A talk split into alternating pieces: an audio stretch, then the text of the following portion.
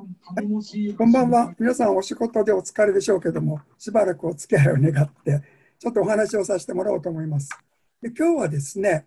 あの凍結をするとですねあ、特に凍結といっても、受精させる前の卵なんですけども、それを受精させる前の卵は凍結に弱いというようなこともありましてね、これまで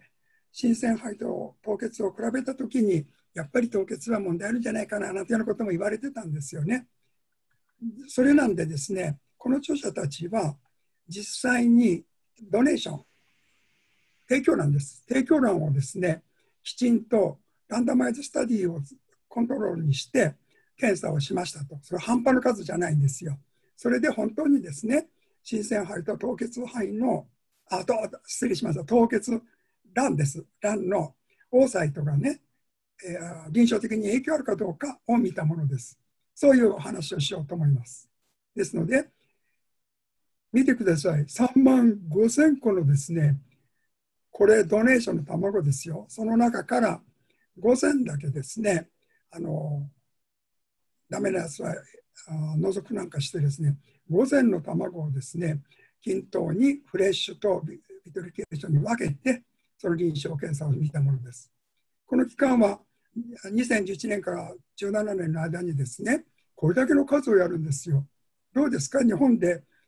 ドネーションの数を10個なり20個集めたら大変じゃないですか？こんだけ集めてるの。それでですね、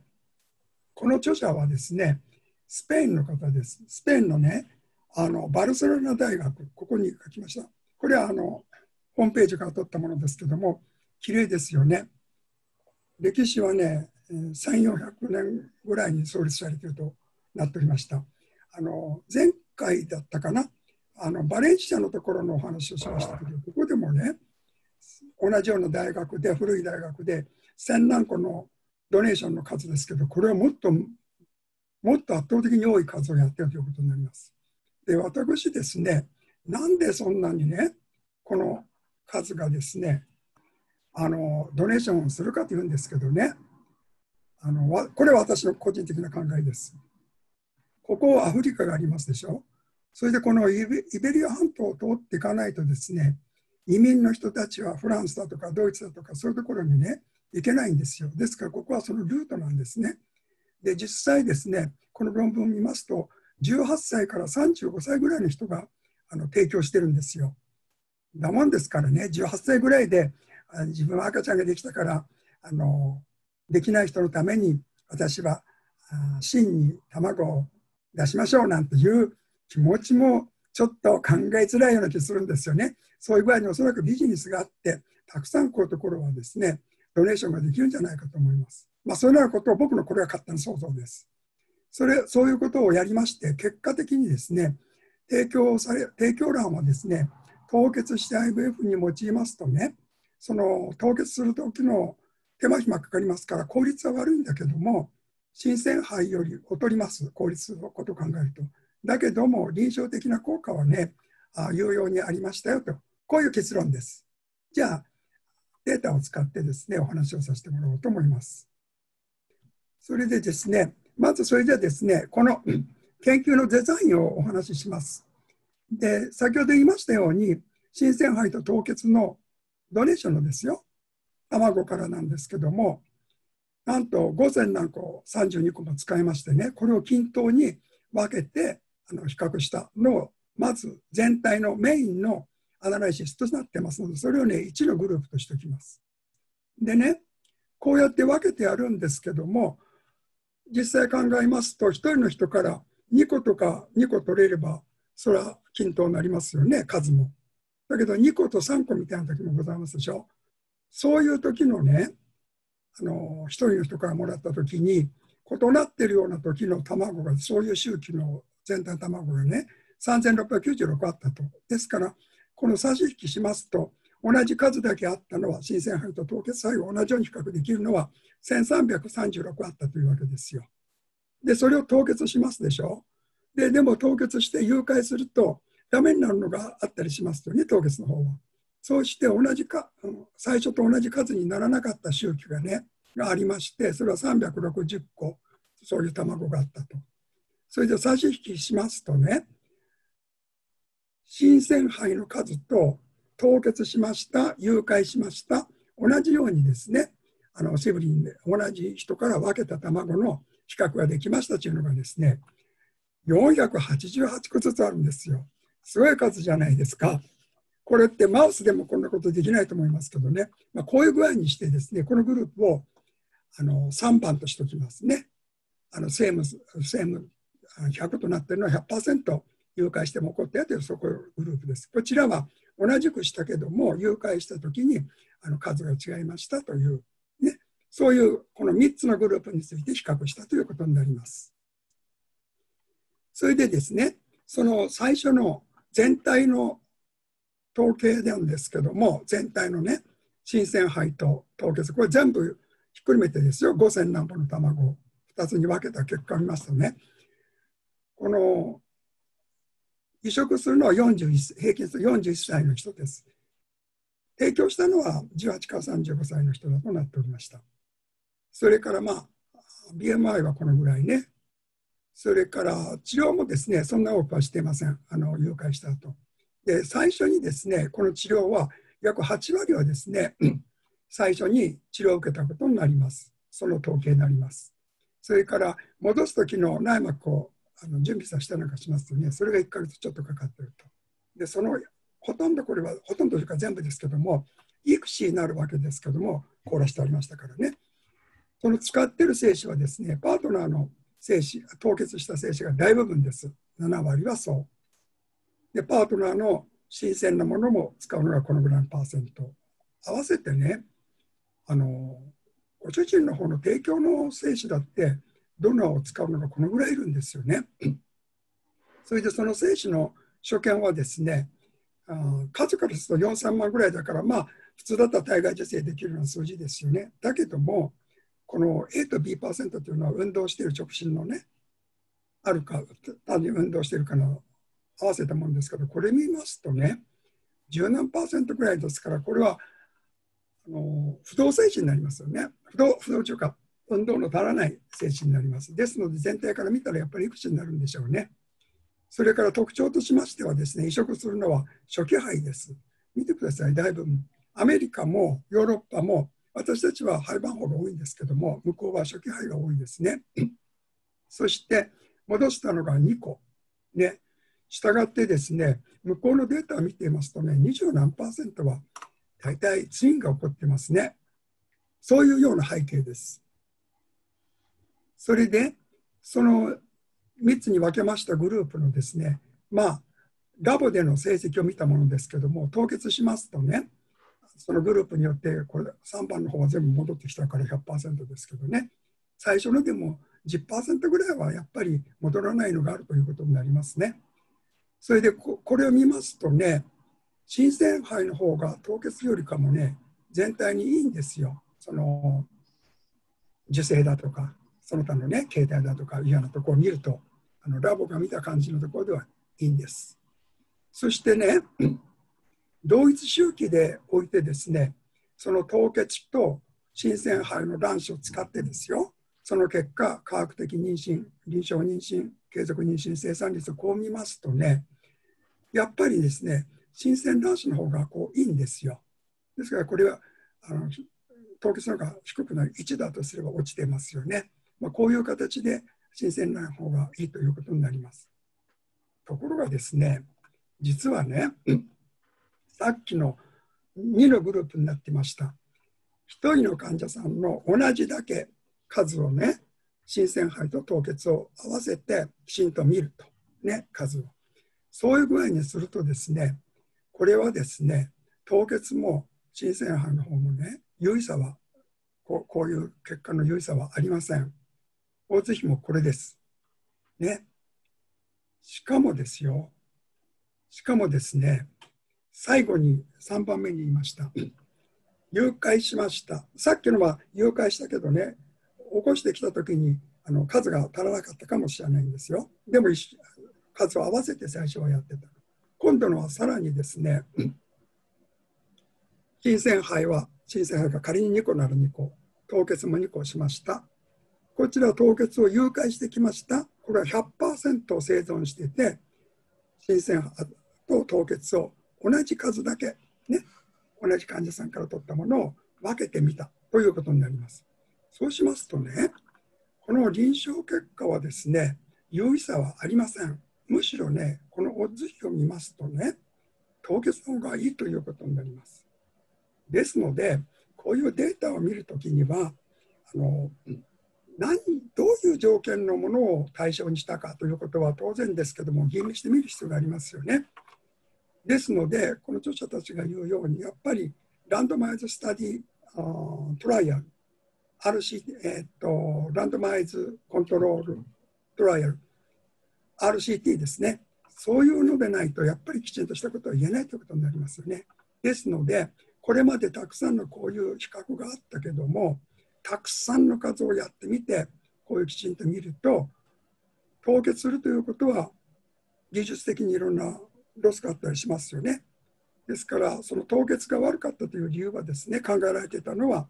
凍結することによって卵自身がダメになるんじゃないか、凍結の技術が悪いんじゃないか、だから凍結が悪いんじゃないかというようなことだったんですけども、こうやってたくさんやってみると、印象的には違いませんよと、むしろ凍結の方が良かったと、ドネーションを使ってみた結果ね。ということから、結論はですね、影響欄を凍結して IVF に用いるのは手間暇かかるからその効率は落ちるかもしれない新鮮化より劣るかもしれないけども臨床的効果はね変わらずありましたよというのがこの論文の趣旨だと思います。これが結論です。以上です。はい、それからもう一つね私ね2つずついつもやってるんですけど今日はね1つだけにさせてもらってというのは喉がねガラガラだったので先週お話ししたようにね実はねあの皆さんやってることですけども英語の論文を読むってねあの本当は大変ですよね。だけどもポイントがあると思うんですよ。それなんで今たくさんの解説していただいている先生がお読みになってますでしょ。あれをぜひぜひですね私としてはエンブリオジョロジストの人たちが参加して自分たちも自分たちもね解説に加わっていただきたいなと思ってるんですよ。それでねあのちょっとどういう具合にしてるかって皆さんもちろんやってらっしゃることだけど今学部の学生に話するようなことをちょっとさせてもらいます。ね、でこの論文の読み方なんですけどねまず自分で興味あることがありますよね例えば凍結精子ってあの今どういうことになってるのかなとか着床が悪いんだけどいい方法ないだろうかななんて思ったりしますよね。その時にね一つはこの手元にね、先生の机でもどこでもいいんだけど、こういう Human Reproduction だとか、 Fertility Sterility がね、今この盛んにこの雑誌を読んでいらっしゃるでしょ、他の先生たち。そういう具合にね、こういう雑誌がですね、まあ、今、 Fertility Sterility だとしましょう。これがあるとしたら、まずね、この考えたことでペラペラっとですね、この目次を見ますよね、タイトルってどういうことが出てるのかなって。細かくてちょっと分かりませんけど、例えばですよ、あるところを自分がここはあ気になるな。まあスパームだとかなんかインプランテーションだとかそういう言葉を調べてみたいなと思う時ですよ。そういう言葉が入ってたらまずそこを覗いてみます。そうするとページが出てますからページをまずねそこのページを見てみます。例えばですけどもこの場合はあの人の精子のねバンクがありますよね。さっきのように凍結したのを送ったりするの。ちょっと余談ですけどね、私、イギリスにいるときにはね、こういうバンクにですね、すぐ電話するとですね、バイクですぐバーッと届けてくれます。ね、そういうバンクがあって、最初からですね、体外受精の時に精子が悪かったら、あのドナー使えますか否かというような承諾を取っておいてですね、ラボの方で、あちょっとダメのようですよと言ったらすぐね、届けるようになってました。で、そういう具合で、このスパームバンクのですね、精子が長期間保存してたらですね臨床成績に影響するんじゃないだろうかとかそのようなことなんでしょうね。ではない。これは影響しなかったということですけどもそういう論文書いてあるわけです。そうするとここにですね細かいですけどちょっと拡大しますとねこの内容はまずね目的が書いてあります。 object。この目的がこの論文がですよどんなに3ページだろうが10ページだろうが20ページだろうが簡単なこの summarize が出てきます。アブストラクトですよね。このアブストラクトをまず読むことになります。最初はタイトルを見て、あ、面白そうだなと思ったら、まずこのアブストラクトを読みますよね。だちゃんと目的あります。それでこれは、あ先ほど言ったようにランドマイズコントロールしたものなのかだとかね、昔のものをひっくり返してけあ検討したもんだとか、でどこでやった？大学だとかプライベートクリニックでやりましたとかで患者さんがどういう患者さんをやったかこう出てきます。日本でいうところマテリアルですよ、ね、でこれはメソッドどういう具合な検査を分析しましたかということです。それでですね結果がね要約されてます。この性あ間違えました。これが方法です。正規の分析をやりました。どういう場合にやりましたっていうマテリアルのメソッドがこれ出てますから。方法がね簡単に。その結果精子にはあ例えば100%生存があって問題ありませんでしたよとか何とかような好結果がありますそれによってそのことからこの私たちは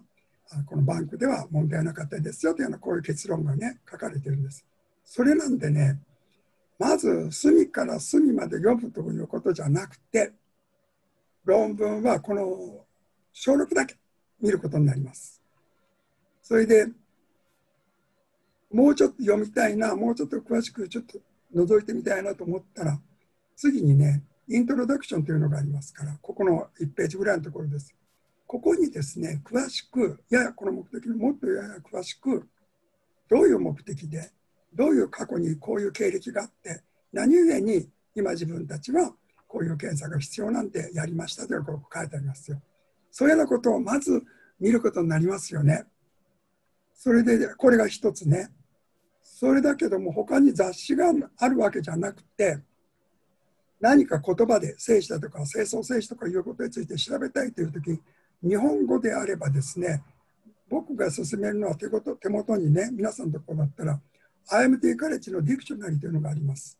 先生が会員だったら今つながっているあの方はほとんど見れるはずですからそこにねキーワード入れるのそしたら過去にこういう報告されている論文がバーッと出てきますから、ね、あまり多かったらもっとここにですねあ妊娠な妊娠率とか加えていけばいくほどその論文数が狭まってね目的なものが咲かせますからそういう前に探してね見ることになります。それからもう一つはね英語だったらパブメドというのがございますでしょう。あそこにスパームだとかテスだとかそういう言葉を入れればですね集約された論文こういう論文が出てきますから出てきたら今のような方法で読んでみると。それで隅から隅まで読む必要は全くありません。あの